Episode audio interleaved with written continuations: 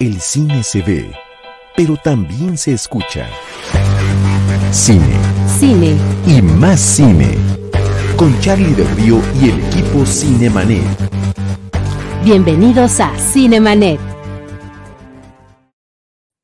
Yo soy Charlie del Río, me da mucho gusto que nos acompañen. Agradezco también a nombre de nuestro productor general, Jaime James Rosales, que está como siempre en los controles ilustrando nuestros episodios y gestionando la conexión y el hecho de que podamos vernos en diferentes plataformas. El día de hoy vamos a continuar nuestra serie de episodios especiales donde invitamos a nuestros colegas de la cobertura fílmica a que nos traigan una película favorita, alguna de sus películas consentidas, a poder platicarla y compartirla con todos ustedes. Y el día de hoy, Gaby Cam nos está acompañando. Le doy una gran y cordial bienvenida. Gaby, qué gusto verte porque tiene literal años que no, que no nos vemos y que no nos encontramos en persona.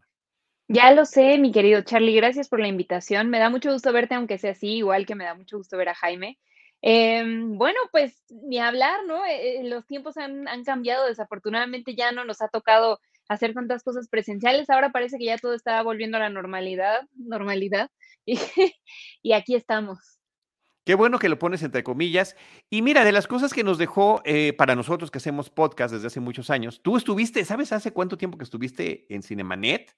No quiero saber. Hace 10 años, Gaby. Hace 10 años tengo el episodio 549, Verano Cinematográfico de Remakes y Reboots, Crisis de Contenidos, con Gabriela Camacho, Gaby Cam y Carlos Gómez Iniesta. Imagínate nada más. Mía. Este, el tema podríamos tocarlo hoy, ese mismo. Sí, sí, podría, definitivamente, sí. Con el tema que, que elegimos se podría hablar de, de, lo que hablamos aquella vez. Diez años, Charlie, yo juraba que habían sido cuatro, una cosa así. Sí, es una locura, es una locura. Pero en todo ese periodo, y hay que compartirlo y celebrarlo, y de verdad que festejarte, Gaby, eh, tu crecimiento profesional ha sido exponencial.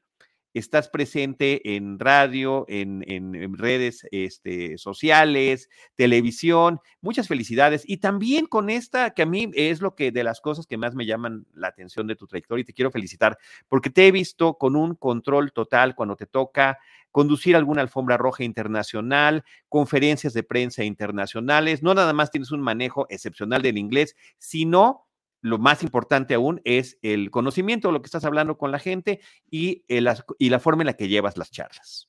Eh, Charlie, me vas a hacer llorar. Yo no venía lista para esto. No, muchas gracias. La verdad es que eh, sí estoy muy agradecida con las cosas que me ha tocado vivir. Estoy muy agradecida también con todas las personas pues que han creído en mí de alguna manera, ¿no? Nadie, nadie nace sabiendo hacer nada, creo.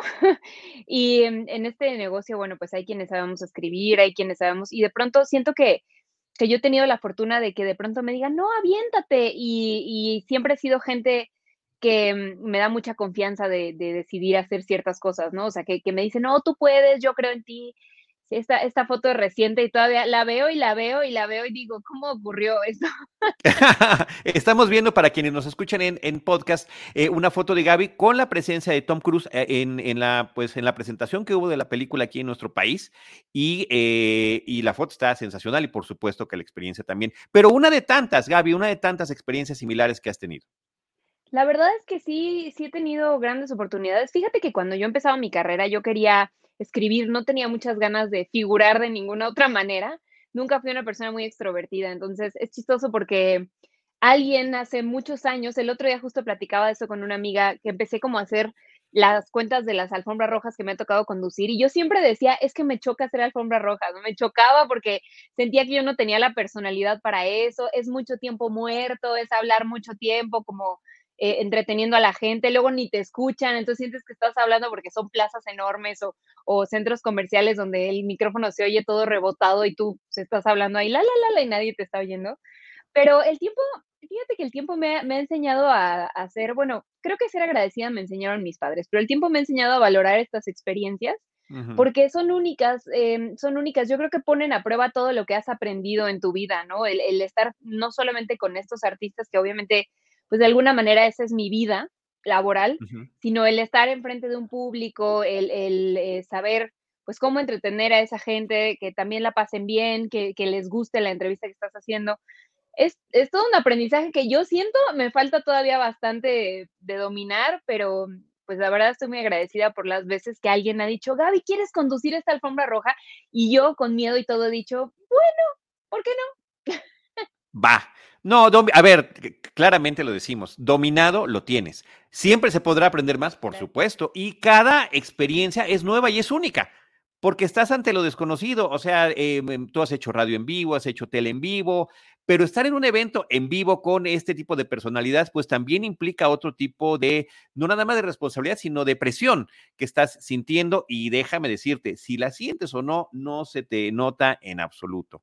Entonces, están esas alfombras y están también las conferencias de prensa, de las cuales te envidio muchísimo la de Tim Burton, que además estuvo padrísima que ya tiene un rato, pero, pero vaya, la traigo a colación como parte de todas estas cuestiones que tú has hecho, eh, lo de Warner Channel, bueno, los 40 principales, que desde ya tienes más de 10 años allí. 13 años tengo. Y sí, también eh, esta, esta experiencia que cuentas de Tim Burton sigue siendo una de mis favoritas porque eh, esa también fue una primera vez. Esta carrera, creo, siempre está llena de primeras veces. Aunque entrevistes a la misma persona 50 veces, es la primera vez que la entrevistas por ese proyecto. Y lo de Tim Burton, ahora que lo mencionas, me acuerdo que me llamaron eh, para ofrecerme una masterclass. Yo nunca había hecho una masterclass, o sea, yo hacía, las conferencias de prensa son muy diferentes porque no recae sobre ti el contenido, realmente recae sobre los periodistas que están ahí, ¿no? Ellos son los que hacen las preguntas. Y aquella vez dije, bueno, y ya que acepté, me dicen, iba a durar una hora. Y yo, ¿qué voy a hacer una hora yo hablando con Tim Burton sin gente, sin más personas que intervengan? Ya sabes, yo, no, ¿qué, ¿por qué dije que sí?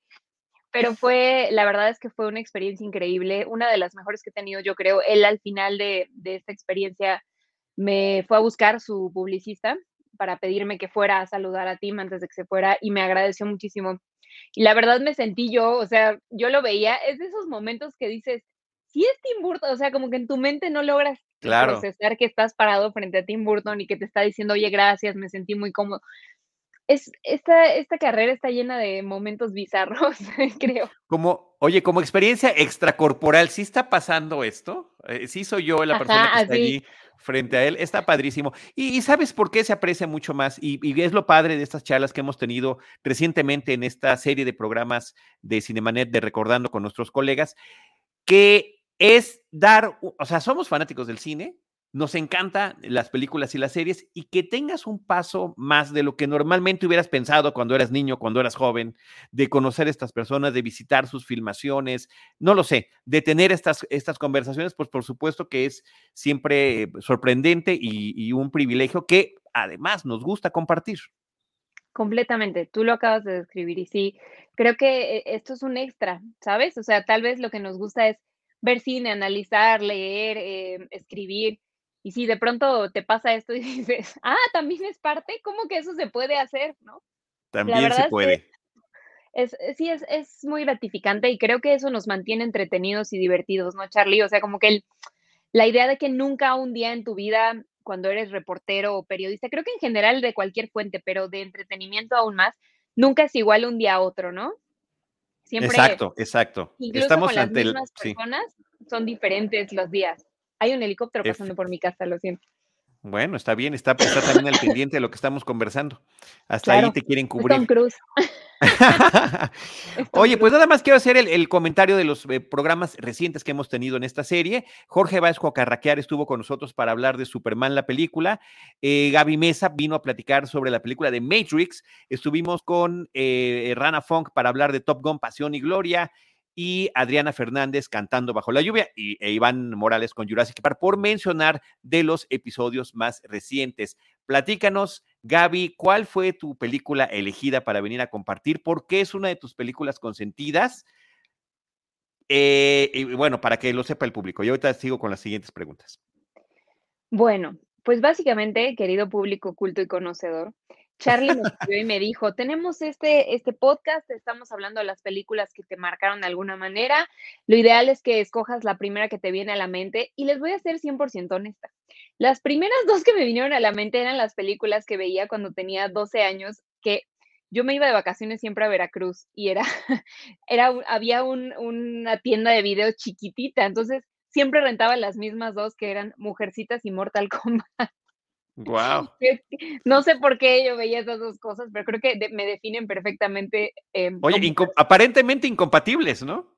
Sí, pero me definen como persona completamente Charlie, porque yo toda mi vida, desde que era niña, era como una niña niño, o sea, era niña, era como que me gustaban las cosas femeninas y eso, pero ah, las películas que me gustaban realmente eran las de peleas, me gustaban los videojuegos como Street Fighter, me gustaban las caricaturas como Dragon Ball, o sea, siempre fui como, como, no sé, un poco tirándole más a gustos masculinos cuando era niña. Pero después de darle una buena pensada, em, no muy buena, no, no muy larga, la verdad, no voy a mentir, porque sí fue, sí fue relativamente fácil elegir una película. Em, elegí Grandes Esperanzas, que es una cinta de Alfonso Cuarón basada en una novela de Charles Dickens. No es la primera adaptación que se hace al cine, se han hecho muchas. Incluso después de esta se han hecho muchas. Pero eh, esta específicamente, esta película, Grandes Esperanzas, em, tiene un toque especial porque está adaptada a la modernidad. Obviamente esta es una historia de época que cuenta la historia de una mujer que em, pues crece con otra mujer despechada a la que le va muy mal en el amor. Y entonces, pues su nana, que le podemos llamar de esa manera, su tutora, se encarga de convertirla a ella en una mujer incapaz de sentir nada, ¿no? O sea, ni amor, ni remordimiento, ni dolor, ni nada, ¿no? Y entonces, eh, Alfonso Cuarón hace una adaptación de esta novela, de esta historia, que además tiene unos personajes entrañables. Eh, está Ethan Hawke como Finn, que es, eh, es, realmente él es el protagonista, porque es un chavo que tiene muchos sueños, que viene de una familia muy humilde, de, un entorno familiar muy complicado, y se va abriendo camino para convertirse en esta persona que, que Estela podría amar, ¿no? Que Estela es la protagonista de la, de la cinta, aquí interpretada por Gwyneth Paltrow. Yo elegí Grandes Esperanzas porque yo creo que cuando yo vi esta película, no recuerdo bien cuándo la vi, solo recuerdo que la vi antes de la universidad. Y mm, cuando yo vi esta película, dije, ¿qué es esto? O sea, lo, primero que pensé fue, ¿qué es esto? ¿Qué es esto? ¿Por qué todo es verde? ¿Qué es este soundtrack? ¿Qué es esta historia? Y creo que fue la primera vez, porque yo siempre me gustó el cine, siempre me gustó el entretenimiento, pero siempre tuve miedo. Cuando veía a la gente a la que admiraba, como a Carlos Gómez Iniesta precisamente, siempre tuve miedo de yo nunca poder em, tener un criterio con el cine un poco más sofisticado, ¿sabes?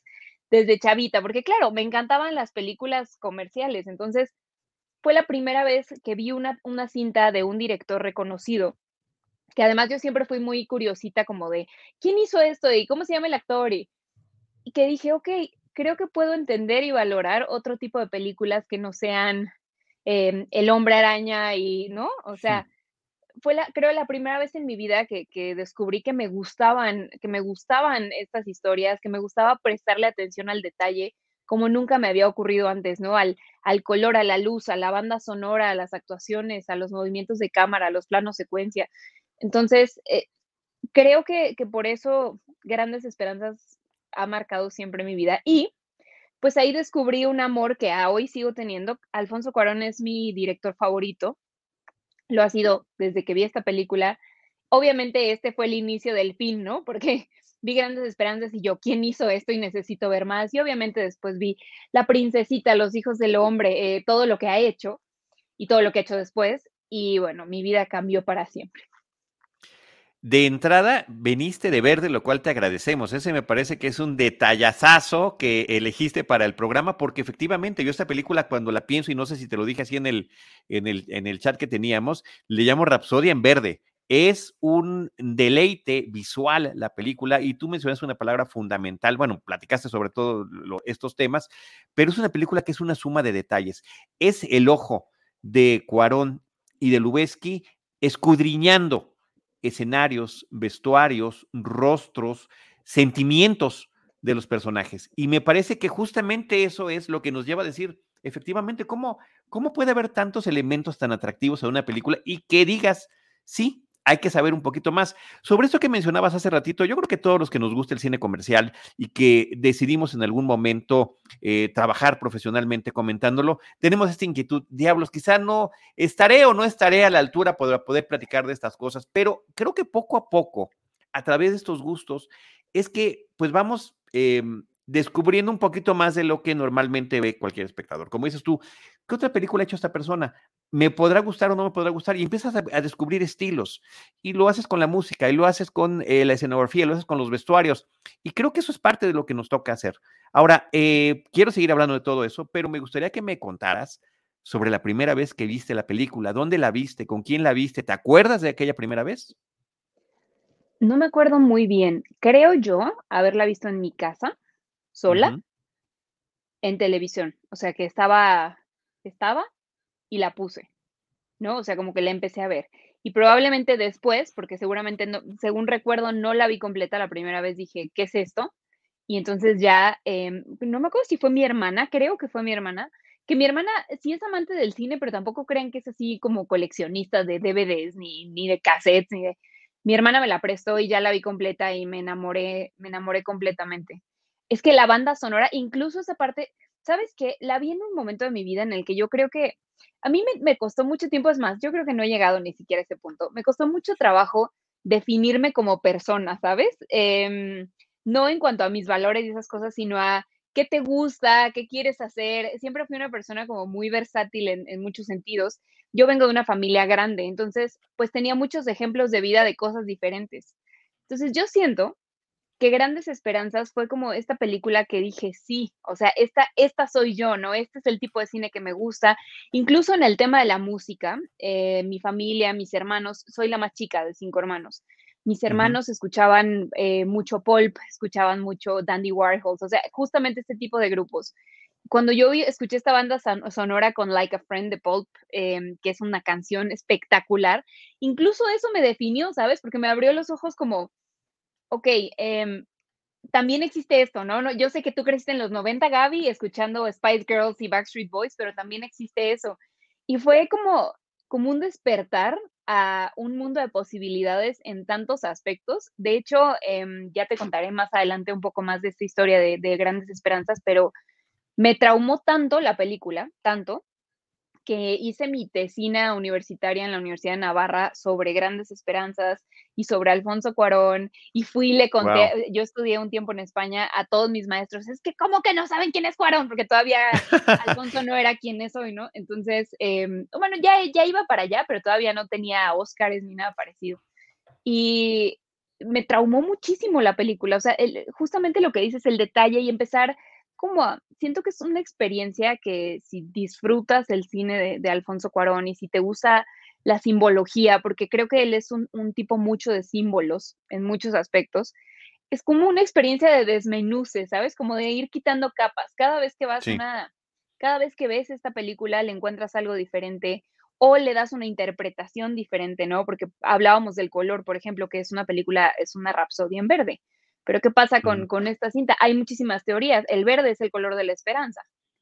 Eso es, es, evidente, pero también hay teorías de que esta película Alfonso se la dedicó a su, a su primera esposa, cuyo color favorito era el verde, o sea, eh, pero en realidad, si tú la ves así como a detalle, cosa por cosa, hasta la, todo, todo, todo, los movimientos de los personajes, las tomas, en donde hace close-up, ciertas escenas, todo es una simbología, todo, todo, todo está lleno de símbolos, pero son símbolos que creo que lo que me gusta de esta cinta es que se prestan a interpretación de quien los ve, ¿sabes? O sea, no, significan algo específico, o tal vez sí, pero como espectador, tú decides qué significan.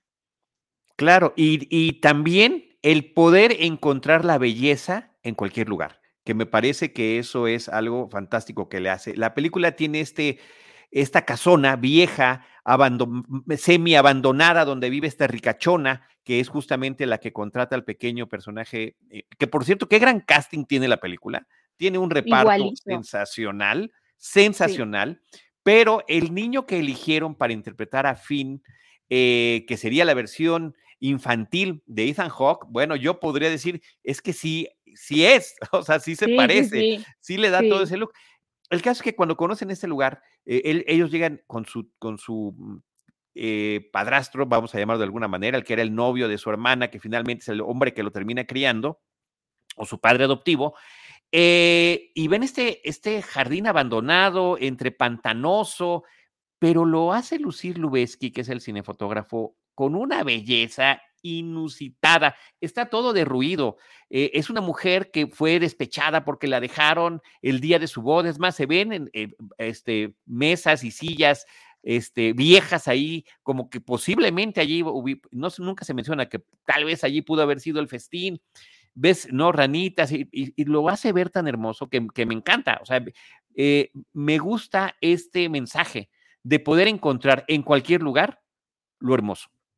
Totalmente. Tota, de, por sí la historia, la verdad, es una historia que tiene mucho corazón, ¿no? Independientemente del, em, de, la, de la parte de la protagonista que está incapacitada para sentir, yo creo que em, a mí me gusta mucho el subtexto que tiene Finn, el personaje de Finn, de que en su caso creo está motivado por las razones incorrectas, ¿no? Pero creo que al final el, mensaje, el mensaje detrás de él es, tú puedes ser quien quieras ser, ¿no? O sea, claro que puedes convertirte, pero nunca, o sea, puedes crecer y obtener y hacer, pero nunca vas a dejar de, ser quien eres, o sea, no, nunca vas a dejar de, no, no es como que se borre lo que fuiste por lo que eres hoy, ¿no? simplemente coexiste todo en, la misma realidad. Esta escena, hay justamente hay una escena em, de la fuente, que la fuente además es súper simbólica en, esta cinta, que no me acuerdo en qué momento ocurre, me parece que es cuando se vuelven a encontrar que están en un parque en Nueva York y, y hay un flashback a esta misma escena. El detalle del agua, o sea, la fotografía del agua, cuando los dos toman agua y como que se, se topan sus bocas, pero el agua, o sea, la nitidez, es, es, una de esas escenas que también yo decía, ¿cómo hizo esto, no? O sea, uno intenta tomarle una foto a, agua con un celular y estás media hora ahí, ¿no? Y este hombre claro. se ve hasta el reflejo, una cosa, es justamente esta escena, justamente. Es, esta es la escena que a mí se me quedó grabada en la mente con la película. Eh, las dos, ¿no? los dos momentos, porque son muy similares, uno en la fuente y el otro en el bebedero de Nueva York, eh, con, con, este beso que se dan los personajes. Es una cosa que es visualmente bellísima. Y, eh, y retomando lo que decías también de la música que, que, nos da la película, por una parte está el, el soundtrack de Patrick Doyle y, el, y por otra, ya mencionabas tú algunas de las melodías que están en el soundtrack, que es una colección increíble y que trae como al menos cuatro versiones de Bésame Mucho que me parece eh, increíble. Muchas de ellas dicen el bésame mucho en español y están cantadas en inglés. Hay una que sí está la versión completa en español y está muy bien utilizada porque es esta obsesión musical que tiene esta señora adinerada, que es además Anne Bancroft, la actriz, que, que creo que es un, eh, un, casting que, que, también podríamos eh, mencionar como, pues como simbólico, porque eh, algo de lo que está haciendo ella es una seducción, no para ella, sino para su sobrina, que aquí la menciona como sobrina en esta adaptación, y que eh, pues básicamente está utilizando como entrenamiento al pequeño Finn para que su sobrina sepa cómo vengarse de los hombres, ¿no? Que eh, a través de, de Estelle, esta mujer se está vengando de los hombres con la frialdad y el trato que les va a dar. Eh, y, bueno, y creo que eh, es, es, muy curioso, ¿no? Esta mujer fue Mrs. Robinson en la película del graduado. Eh, ¿no? Es este, ¿está tratando usted de seducirme, señora Robinson? Pues ella, ella otra vez. en otro juego. La misma. en, otro mismo, en otro juego distinto de seducción. Totalmente. La verdad es que, ahora, hay, un, hay una parte de esta cinta de la que no hemos hablado que es Robert De Niro.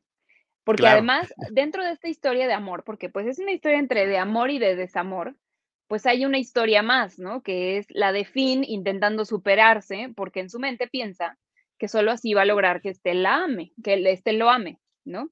Entonces, dentro, dentro de, de, toda esta historia hay un personaje más, que es el de Robert De Niro, que no voy a entrar en detalles porque tienen que ver esta película, pero es que, a ver, de entrada vean el cast, ¿no? O sea, Gwyneth Paltrow, Ethan Hawke, eh, Robert De Niro, o sea, sí, Chris Cooper también, sí es cierto.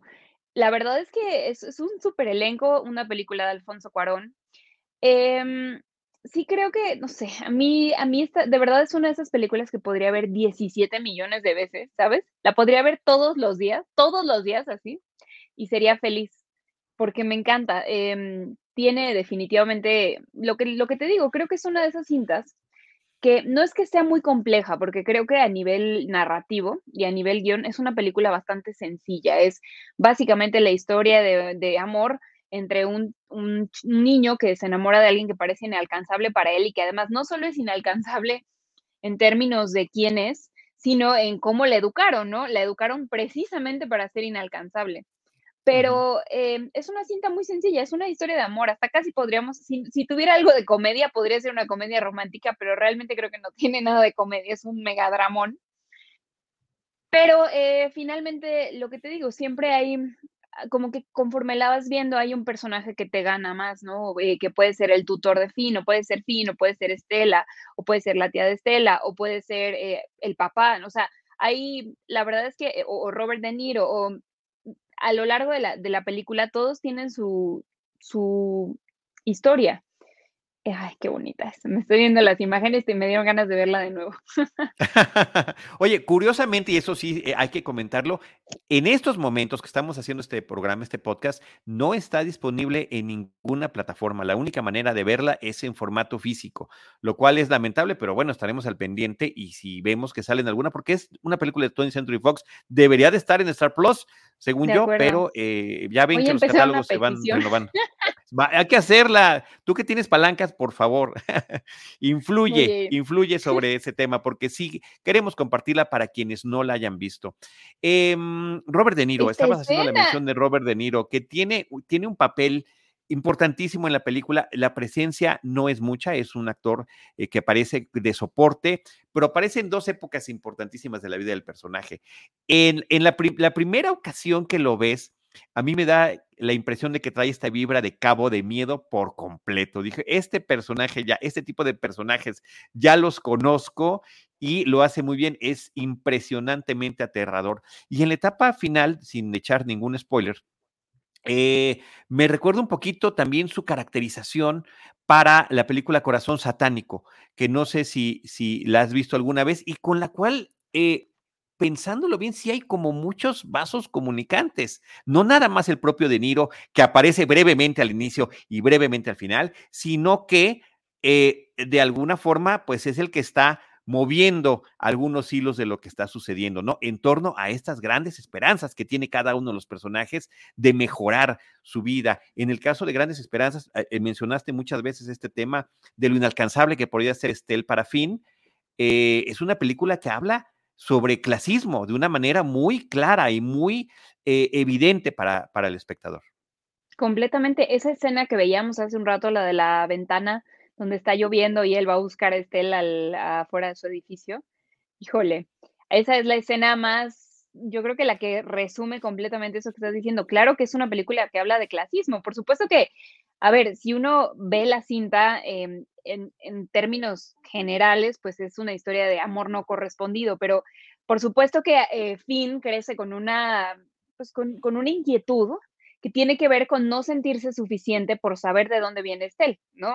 Al final del día, un poco la, la, vida de este personaje gira alrededor de volverse digno para esta mujer, a pesar de que es probablemente la única persona en su vida que sí la ama de verdad y que la ha amado desde que era niña, ¿no?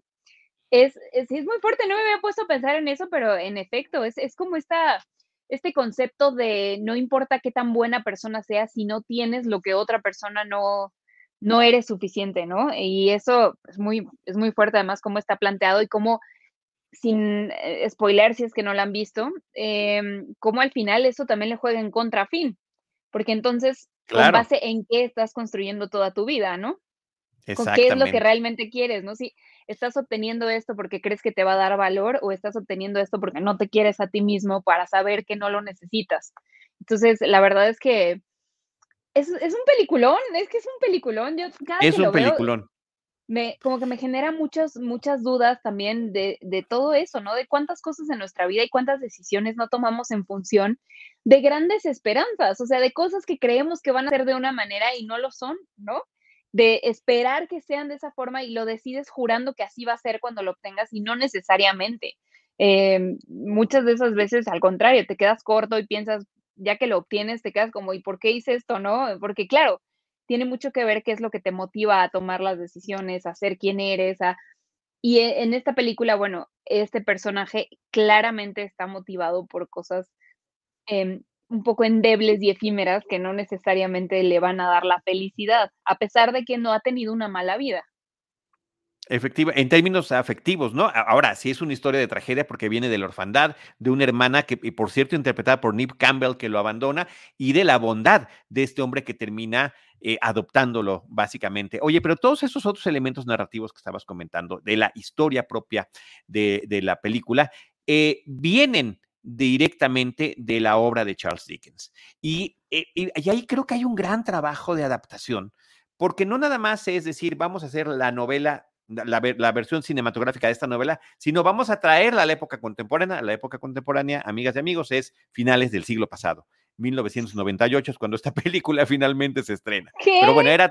Sí, está, está, a punto de cumplir 25 años. Cristo Jesús del niño qué barbaridad pero sí retoma muy bien todos esos elementos, a pesar de que cambia muchas otras cosas. La historia original es en Inglaterra, es una época distinta, esta es en Estados Unidos, allá era Londres, aquí es Nueva York, el nombre del personaje era Pip, el, el personaje original, aquí le ponen Finn, no les gustaba cómo sonaba el, el nombre de, de, Pip, y parece que Finn era el nombre que tenía el perrito que en aquel entonces tenía Ethan Hawke, por cierto y que es, eh, que es, el, que, el que terminan utilizando. Y por cierto, para dar el dato ahorita que te sorprendiste, aquí tengo la cartelera cinematográfica que la, la tenemos siempre de cabecera aquí en este programa, la de eh, eh, Jorge Ayala Blanco y María Luisa Amador, para ver cuándo se estrenó la película en nuestro país, cuántas semanas estuvo en cartelera y cómo le fue. Grandes Esperanzas, eh, se estrenó el 13 de marzo de 1998 y estuvo seis semanas en cartelera, o sea que aquí sí le fue bien, porque es una película que está un tanto cuanto, eh, no fue un, un éxito de, de, de, taquilla, ni mucho menos. Eh, es una película de la que normalmente no mucha gente está hablando, pero creo que es una cinta que a lo largo de los años, de gente que la ha descubierto, como tú y como yo, termina cobrando cierta relevancia o como Berenice García que nos escribe, amo esa película y hace mucho que no la veo. Completamente, estoy de acuerdo. Yo creo que mucha gente no la valoró de entrada. No sé, eh, por lo que te digo, yo pienso, esta es mi mera opinión, yo tenía 12 años cuando esta película se estrenó y no creo haberla visto a los 12 años, yo creo que la debo haber visto como a los 15 y por supuesto tiene mucho que ver con mi, con mi amor por ella, eh, lo que estaba viviendo en ese momento, ¿no? El, enamorarme de alguien por primera vez, todas esas cosas. Estoy de acuerdo contigo, yo creo que, que es como una joya escondida un poco dentro de la filmografía de, de Alfonso Cuarón. Me parece que un poco igual que la, que la princesita, porque claro, nosotros somos mexicanos, ¿sabes? Nosotros, eh, y además los mexicanos tenemos una mentalidad muy particular de, ah, ya logró ir a Hollywood y está trabajando con Ethan Hawke, no importa qué haya hecho, ¿no? Seguramente Exacto, ya la armó. desde ahí partes, sí, desde ahí partes para decir, ah, la voy a ver porque es la nueva de Cuarón, que es mexicano, y está Gwyneth Paltrow y está Robert De Niro, ¿no? O sea, ten, tenemos esa tendencia, creo. Eh, claro está que, pues, Alfonso después hizo muchas otras cosas que lo catapultaron a nivel mundial y que lo pusieron en la mira, y sí creo que es una de estas películas que te encuentras como de, ah, es de Cuarón, ah, a ver, la voy a ver, ¿no? Un poco como pasa con cintas como Insomnia de Christopher Nolan, que si llegaste a Christopher Nolan en Inception, todas las anteriores, salvo, salvo tal vez Memento, no, no, no, no hay ninguna que digas, ah, esta me lo descubrió. Creo que pasa uh -huh. eso y sí es, y además es una cinta muy distinta a lo que Cuarón ha hecho, porque él siento a mí, yo como te decía, me encanta su filmografía, creo que de los tres eh, amigos, a los tres los amo, pero Alfonso me gusta mucho porque es un hombre que sabe retratar emociones de una manera única y, y mm, emociones y normalidad y cotidianidad y, y, lo que nos mueve finalmente, ¿no? El, el amor, la familia, eh, todas estas cosas. Y sí creo, sí creo que es como, como que si la ves aislada y nunca has visto otra cosa de Alfonso Cuarón, difícilmente pensarías que es de él. Pero cuando regresas a ella después de haber visto lo que ha hecho, comprendes por qué eligió esta historia antes que las demás, ¿no? que creo es el mismo fenómeno con la princesita, ¿no? Que es una, que también es una belleza de película y que nadie piensa en Alfonso Cuarón y piensa en la princesita. Es muy raro, es como de, te dicen, Cuarón, ah, sí, Harry Potter y el prisionero de Azkaban, eh, Children claro. of Men, ¿no? Gravity, pero nadie, nadie dice, no, sí, grandes esperanzas, el, ¿no? La princesita, la verdad es que no. Entonces, es, es, eh, siento que esto hasta, eso lo hace todavía más bonito o más atractivo, el que regreses y entiendas de dónde parte este cineasta que es excepcional para, para mostrar eh, la fragilidad y la vulnerabilidad humana. Nos está compartiendo Jaime Rosales una cartelera eh, de cinematográfica de el 98, la forma en la que uno buscaba las películas y los cines y los horarios para ver en el cine, y ahí estamos viendo grandes esperanzas. Siempre las películas estaban, eh, tenía mayor imagen en la que tuviera mayor número de salas disponibles, así iba cambiando, tac, tac, tac, tac, tac, tac. Y entonces ahí está el póster de grandes esperanzas, coexistiendo con Mimic, con Titanic, eh, el hombre de la máscara de hierro, pues era el estreno seguramente de esa semana porque es el que está en grande. Y el hecho de que haya salido el mismo año de Titanic, creo que no le resultó conveniente a la película. Realmente es algo en términos globales que terminó afectándole porque pues todo el mundo se fue con la gran historia de amor de la película de James Cameron. Claro, yo, yo creo que ni me enteré cuando se estrenó Grandes Esperanzas, Charlie, porque claro, en este momento, ahorita que hacíamos cuentas, yo tenía 12 años. Titanic era esta película de la que todos hablaban de sí, me metí a la función porque pues yo era menor de edad, no podía. Y me acuerdo que Titanic era clasificación, no me acuerdo si era clasificación B, creo que era clasificación. Yo creo que sí, sí, yo creo que sí. Entonces no tenía, pues yo no podía pasar porque no tenía 18 ni 15, o sea, ni siquiera era B15. Entonces todo el mundo, ya sabes, en la escuela y demás, la conversación, me acuerdo perfecto, era, no, es que me llevaron a ver Titanic y no me pidieron identificación y todo el mundo hablaba y yo, ah, ¿qué estamos viendo? Y yo creo que esa, que, esa, tal vez por eso me gustó tanto Grandes Esperanzas, porque esa expectativa de mi, de mi alrededor, cuando ya vi Titanic fue como, mm, no, o sea, yo esperaba así, ajá, no, por eso te piden identificación, va a ser, no es que, obviamente no es que sea una mala película, pero era una niña, ¿no? Claro, no te impactó tanto. Sí, no, no, sí, como que era de, ¿sabes? Cuando estás en esa edad que ya quieres crecer y quieres poder hacer las cosas que hacen los adultos, pues una película como Titanic, si es de las primeras que ves en el cine como adulto, no te impacta tanto, ¿no? Yo me acuerdo que una de las que yo vi ya clasificación C fue Sin City y me traumó para siempre, ¿no? O sea, sí fue como, wow, ¿qué es esto? ¿Qué estoy viendo, no? Y Titanic. ¿Pero te gustó o no te gustó? Claro, me encantó, me encantó. Ah, ok, ok, ok, ok, ok. Era importante eso, porque me impactó, pero que ¿de qué manera? ¿Favorable o negativamente? tu primer película de clasificación C. Yo no sé cuál fue mi primer película de clasificación C. Qué buena, es una buena reflexión que hay que hacer. Oye, hay otro elemento que sí me gustaría destacar mucho de la, de la película. Eh, la voz en off. Ethan Hawke eh, con su personaje de Finn, de Finnegan Bell, está narrando la historia desde, desde el comienzo y em, se dice que esto, esta voz en off no existía en el primer corte de la cinta, que después de que fue terminada y editada, dijeron algo le hace falta y finalmente el productor le pide el favor a su amigo David Mamet, el guionista, y que sin crédito le ayuda para hacer estos diálogos que a mí me parece que son sensacionales. Eh, eh, eh, Finn habla en primera persona. Yo recuerdo tal o cual cosa, me pasó tal o cual. Que, ahí se conecta mucho con la novela de Dickens, porque es una de las dos novelas que Charles Dickens escribe en primera persona, lo cual, pues, es, es un, digamos que un guiño hacia la fuente original. La otra es una de las frases con las que arranca la película, que hace que pase lo que pase en la película, todo está justificado. Voy a parafrasear, seguramente tú te acordarás mejor, pero Finn dice, Em, les voy a contar lo que pasó, no como sucedió, sino como yo lo recuerdo. yo lo recuerdo, sí. Eso, eso me parece que es fundamental. Lo conecto con una otra cita que hago muy frecuentemente. Discúlpenme todos que ya la han escuchado, pero es de una película de Woody Allen que también habla de, de la nostalgia y del recuerdo, que es Días de Radio. Y él presenta la calle donde vivía en Queens, en Nueva York, y está lloviendo. Y dice, y dice la voz en off: No siempre llovía, pero así es como yo la recuerdo. Entonces, ese tipo de cosas, cuando una película arranca con ese tipo de referencias personales en torno a nuestra interpretación de las cosas a través de los recuerdos, me parece que le dan un aura distinta y que la vemos todos de una manera eh, pues muy distinta y con un poco más de permisibilidad a lo que pueda suceder. Completamente. ¿Sabes qué? Se siente como si te la contara un amigo. Te voy a poner un ejemplo que es muy tonto, pero pasa un poco como la peli de 500 Days of Summer, que yo amo esa película, no lo voy a negar. Es, no sé si es un gusto culposo o un gusto que está bien que tenga, pero me encanta. Que también empieza diciendo como esta no es una historia de amor. Eh, y, justo entre los créditos iniciales, él dice, esta película es para ti, summer y luego pone beach, ¿no? O sea, como, como dejándote ver que te va a contar una historia personal. Yo creo que pasa un poco lo mismo con la voz. Oye, y que no le fue bien, y que no le fue no, bien. No, no, no. Yo siempre he pensado que aquí el que la regó fue Tom, pero algún día tendremos esta conversación. Ella fue honesta y sobre advertencia no hay engaño. Pero bueno, habiendo dicho eso, ¿sabes qué? Este tipo de diálogos y de, conversaciones creo dan un poquito la, la, sensación de que te lo está contando un amigo, ¿no?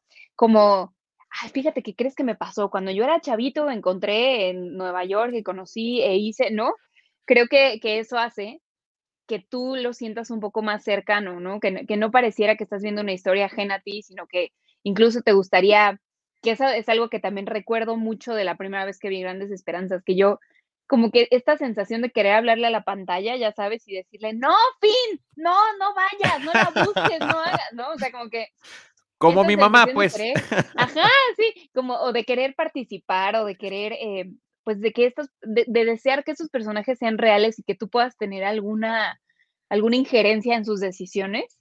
Creo que eh, eso, esa, esa, sensación también es una de las más bonitas del, del, cine, ¿no? El verte, porque claro, finalmente lo que tú estás viendo en este personaje, además de una historia de ficción, pues es también eh, un amigo o tú mismo cometiendo los mismos errores o ese, ¿no? O sea, es, es un reflejo o un retrato de lo que eres o de lo que has hecho o de las decisiones que tomaste mal en algún momento que, que te gustaría ayudarle a alguien a no tomarlas.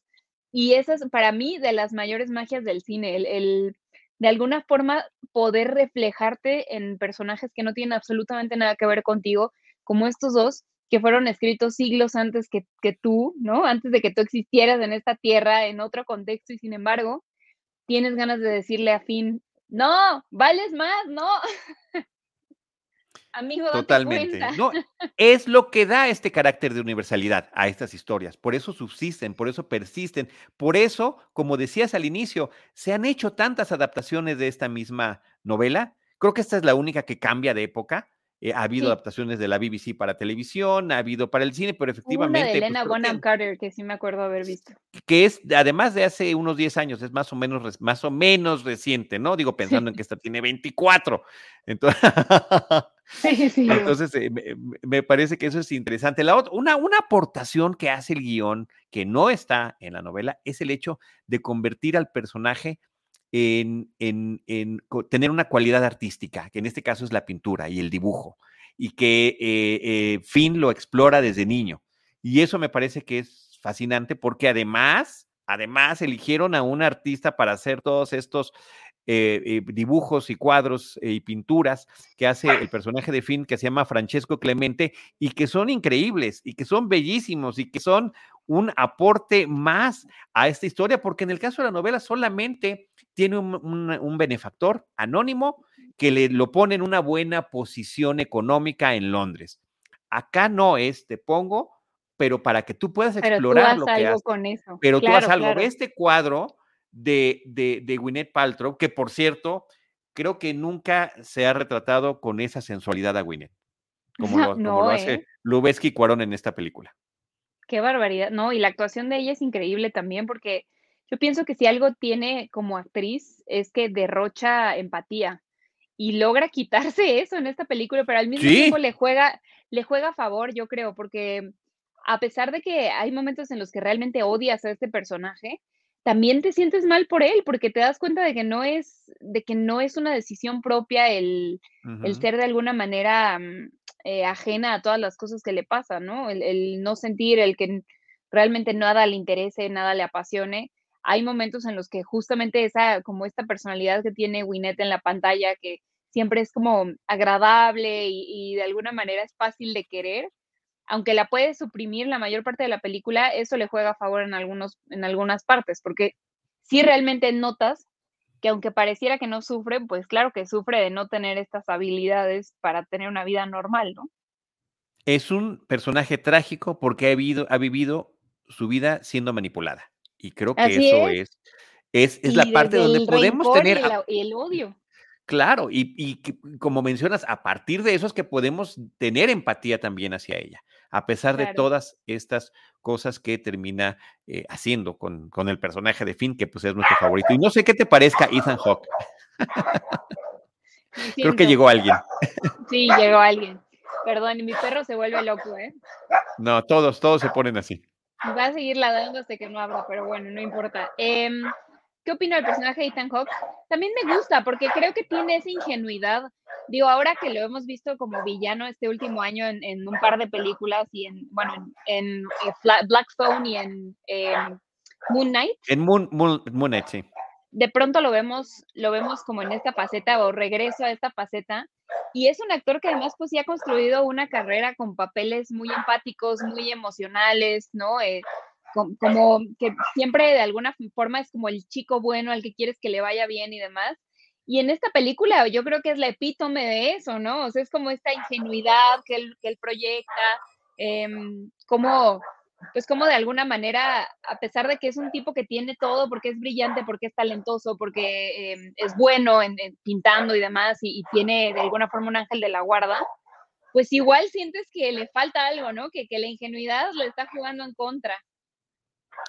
Gaby, eh, sí, a mí como histrión me encanta Ethan Hawke. Ahorita quiero platicar un poquito de la filmografía. Si quieres, platico un poquito de eso en lo que, en lo que eh, checas ese tema. Claro, ¿te parece bien? Perdón. Vamos a una pausa con Gaby Cam mientras me quedo yo con ustedes platicando, continuando esta charla sobre la película Grandes Esperanzas, que es la que, si quieres, apaga tu, apaga tu cámara tantito, Gaby, y, este, y ahorita, ahorita regresas. Gracias.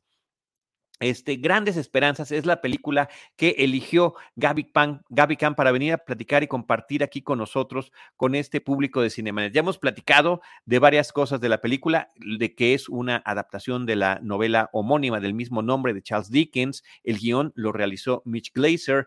También subrayar el formidable eh, reparto que tiene la película. Ahorita estamos platicando de Ethan Hawke en el papel principal de Finn o Finnegan Bell, su nombre completo, Gwyneth Paltrow como Estela. No sé si habíamos mencionado a Hank Azaria, que sale como ya en la parte neoyorquina de la cinta, como el prometido del personaje de Estelle. Por cierto, Hank, que entre muchísimas de sus aportaciones histriónicas, pues está su labor incansable en la serie de Los Simpson por más de 20 años. Chris Cooper, este actor que también ha ganado el Oscar por películas como Adaptation y que lo vemos aquí tan joven en esta cinta, que es interesante ver cómo muchos de los eh, rasgos que terminan apoyando en ese gran histrionismo que siempre ha tenido, porque lo tiene aquí también en esta película, terminan subrayándose a lo largo de su trayectoria y de la madurez que va desarrollando. Y también habíamos mencionando a esas dos estrellas del cine universal, a los veteranos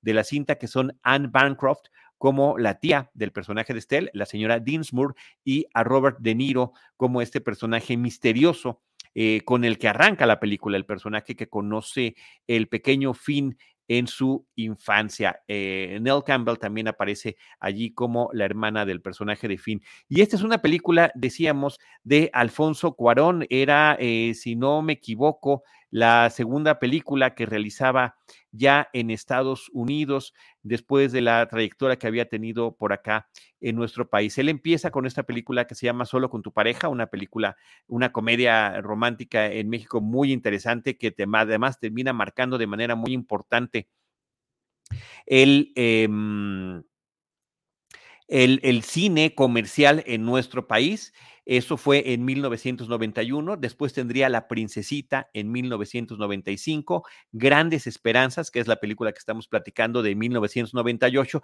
Y después regresaría aquí a México para hacer la película y tu mamá también. Eh, posteriormente, él se encarga de hacer eh, una de las películas de Harry Potter, Harry Potter y el prisionero de Azkaban, que muchos eh, pensamos y nos parece que se trata de el, el em, de una, posiblemente una de las mejores películas de la saga de Harry Potter. Ya estás ahí de regreso, Gaby Cam. Oye, está, está, en, está en mute tu, tu micro. Perdón, perdón, disculpen, disculpen por esta interrupción. No, no, estaba yo aprovechando para hacer un pequeño recuento de, algunas de las cosas que habíamos comentado y también pues de la filmografía de Cuarón que, que resulta interesantísima, ¿no? A ti que te, a ti que te encanta. Pues sí, la verdad es que sí, es muy versátil, eso es lo que me gusta, pero eh, hablábamos ya un poco de, que creo que el factor común en todas sus películas es justamente cómo retrata la vulnerabilidad humana, ¿no? Al final, Gravity es una película sobre sobre astronautas, pero sobre qué tan pequeños somos en este mundo y qué, cuáles son las cosas que realmente nos mantienen aquí, ¿no? Eh, tiene tiene ese, ese factor y me encanta y estoy completamente de acuerdo contigo en que eh, Harry Potter y El prisionero de Azkaban es una de las mejores películas de Harry Potter. Yo soy mega Potterhead, siempre lo he sido. Y esa, me acuerdo que cuando vi esa cinta, una vez más se sintió como si estuviera viendo eh, cine para adultos, ¿sabes? O sea, no se sintió como, ay, Harry Potter es una película para toda la familia. Sentí que estaba viendo algo un poquito, un poquito más elaborado y más oscuro. Y mm, bueno, tiene muchas películas muy buenas. La verdad es que la mía, mi favorita es Grandes Esperanzas porque fue la que me lo descubrió, pero bueno, o sea, hay, hay muchas, hay muchas, hay muchas. Oye, yo creo que podemos quedarnos 100 horas platicando esto. Ya casi estamos por cerrar el programa porque también acordamos un horario contigo y tú tienes un montón de actividades y a punto de emprender un viaje, un viaje más de estos de las coberturas que haces. Pero nada más quiero destacar el hecho de, además de estos histriones, de estos grandes actores y actrices que participan en la película, el trabajo de maquillaje que hay detrás de la cinta también es formidable y que nos regresa a esto que platicábamos hace ratito del gran detalle y cuidado que tiene la cinta. Y la belleza, en efecto, y lo mismo, ¿no? La, belleza en, lo, en lo que pareciera que no la tiene, porque también vemos una evolución de fin desde el principio y, a pesar de su entorno, el vestuario juega un papel importantísimo en, cómo se presenta, en, en cómo Em, justamente desde el principio, ¿no? Desde que llega a la casa de, esta familia, cómo se presenta, cómo está vestido y cómo pareciera justamente que es este niño intentando eh, aparentar mm, eh, más de lo que, de lo que es, ¿sabes? Y mucho verde también en el eh, vestuario. mucho verde todo. el tiempo. Pero yo decía, en el caso del maquillaje, cómo envejecen los personajes, ¿no? Cómo ah, transforman a De Niro, cómo transforman al a Anne Bancroft, eh, cómo transforman al mismo Chris Cooper, porque cuando lo vemos decimos, diablos, qué jovencito estaba Chris Cooper en ese momento. Y cuando lo ponen de maduro y que tiene esta escena durísima, que me, me parece súper dolorosa, en, en, cuando va a la exhibición en la galería de Finn, eh, ya lo vemos en otro eh, eh, con, un Chris Cooper que es como el que más reconocemos. De acuerdo, tienes toda la razón. Ahora ya, ya entiendo a qué te refieres. Sí, esa escena, hijo, ya la había olvidado. Esta escena, pues una vez más, habla de, es que toda esta película gira alrededor de tratar de ser algo que no eres. Toda esta película. ¿No? Y, y, de, y de no aceptarte a ti mismo como lo que sí eres a pesar de que estás haciéndolo bien, ¿no? Y sí, tienes toda la razón, eh, el maquillaje es, es, importante. Digo, creo que también en el caso de los protagonistas, ya lo decías, tiene mucho que ver el cast, que está perfectamente seleccionado. Los niños son igualitos, pero sí, sí ves el paso del tiempo, por supuesto que lo ves, y juega, pues juega un papel muy importante en ese aspecto, porque entonces te das cuenta de que estas grandes esperanzas han estado presentes toda una vida, no solo algunos años. Entonces, de acuerdo, de acuerdo, tienes toda la razón y sí, y aquí ya se parece a cómo se ve. Exacto, a como, a como lo recordamos, a como cuando gana Oscars. Exactamente. Gaby, pues muchísimas gracias. De verdad que ha sido un honor muy grande. Qué gusto volver a verte después de todo este tiempo. Qué padre que hayas regresado a Cinemanet y también qué padre, ya lo decíamos al inicio de este programa, todo lo que has hecho en esta trayectoria profesional eh, en, la que estamos desde de distintas trincheras compartiendo el cine, pero muchas felicidades por todo lo que has hecho. Y no sé si tengas algún comentario final sobre la película. Muchas gracias. Pues yo creo que lo que hay que decir es que Grandes Esperanzas es una cinta que todo el mundo debe ver, ¿Por qué? Por favor, porque les, les aseguro una experiencia cinematográfica única, porque nadie, creo yo, es eh, insensible a estos temas, todos los hemos vivido de una u otra manera, con un amigo, con un familiar, cuando sientes que no eres correspondido, cuando sientes que no eres suficiente. Y bueno, eh, les va a decir mucho de quién es Alfonso Cuarón como director y de qué es lo que intenta retratar en sus historias originales. Grandes Esperanzas es una adaptación, pero bueno, no, no es la única que ha hecho Alfonso, pero a partir de ahí hay muchas historias originales que siento sí llevan un poquito de esta, del alma de esta misma película que, que de alguna forma sí lo refleja como, como contador de historias. Y también, pues nada, Charlie, muchas gracias por invitarme. La verdad siento muy bonito las cosas que me dices. Eh, intento, he intentado hacer una carrera que enorgullezca a mis padres y que me haga feliz. Entonces, Em, es, bonito cuando alguien más lo comparte contigo y, puede ver esa, esa pasión detrás de las cosas que uno hace. Así que muchas gracias por invitarme y por tan bonitas palabras. Gracias a ti por todo, Gaby. Qué gustazo. Y, eh, y, nuevamente, eh, pues la, la, invitación a que todo el mundo te siga en todos estos espacios donde estás constantemente colaborando. Ahí eh, pusiste arroba GabyCam40 y no sé si Gaby-Cam también o... Ese es Twitter, sí. Ah, ese es Twitter. Ah, okay, okay, okay. y GabyCam40 es Instagram y Facebook. Ahí me pueden encontrar. Estupendo. Sí, yo luego me confundo con ese tema de las redes sociales. Cosas de, yo también. Cosas de los boomers, cosas de los boomers.